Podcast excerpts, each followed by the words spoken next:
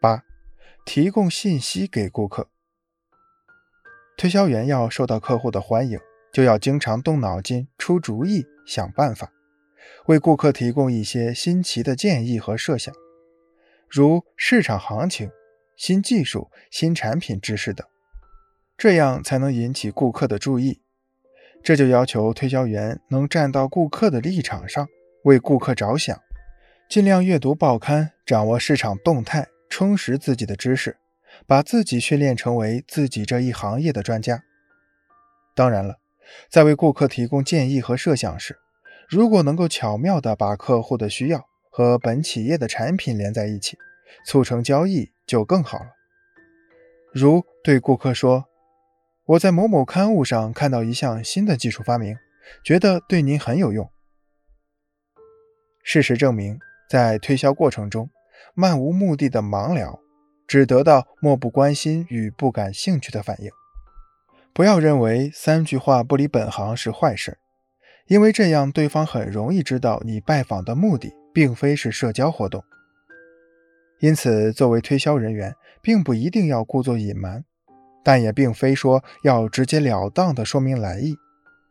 所以，为了打破准顾客的冷淡，推销员应该周密计划初次见面时所说的话。十，从顾客的兴趣爱好进入正题。与顾客初次见面，一定要抓住他们的兴趣和注意力，从顾客的兴趣入手，循序发展，往往就能顺利的进入正题。因为对方最感兴趣的事儿，总是最熟悉、最有话可说、最乐于谈的。在竞争日益激烈的今天。每一位客户都非常繁忙，一旦对你的话题没有兴趣，他就会对谈话的内容及销售员本身产生极大的反感。所以一定要时刻观察客户的注意力和兴趣。你可以看着客户的眼神，当他的眼神飘忽不定的时候，说明他对你的话已经产生了一定的抵触情绪，或者已经失去了兴趣。那么你就要找出新的可以调动他兴趣的话题。有一位著名的棒球运动员，在保险公司推销员的眼里，被当作是一个难于攻破的堡垒，因为他对保险投保之类的事儿根本就不感兴趣。他对喋喋不休的推销员们很反感。有一天，某位推销员又上门了。与别的推销员不同的是。进门后，他没唱那些令人生厌的老调，也没有对保险好处进行宣传，而是以一位相当在行的热心球迷身份来倾听对方大谈棒球。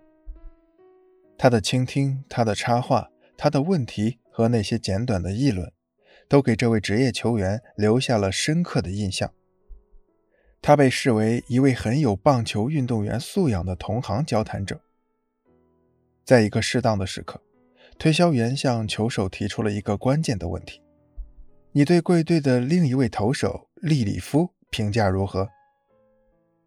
利里夫，正是有了他，我才能放手投球的，因为他是我坚强的后盾。万一我的竞技状态不佳，他可以压阵。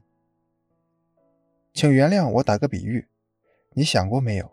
如果把你的家庭比作一个球队，你的家庭也需要有个利里夫。利里夫，谁？就是你。推销员谈风正见。你想想，你的太太和两个孩子之所以能放手投球，换句话说，能无忧无虑的生活，就是因为有了你。你是他们坚强的后盾和幸福的保证，所以你好比他们的利里夫。你的意思是？请你原谅我的直率。我是说，人有旦夕祸福，万一你有个不测，我们就可以帮助你，帮你的太太和孩子，这样你就可以更放心的驰骋球场，绝无后顾之忧。所以从这种意义上说，我们也是你的利里夫。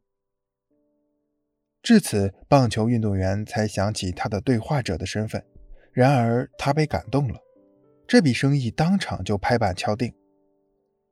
推销员与顾客面谈之前，需要适当的开场白。好的开场白是推销成功的一半。在实际推销工作中，推销员可以首先唤起客户的好奇心，引起客户的注意和兴趣，然后道出商品的利益，迅速转入面谈阶段。好奇心是人类所有行为动机中最有力的一种。唤起好奇心的具体办法则可以灵活多样，尽量做到不留痕迹。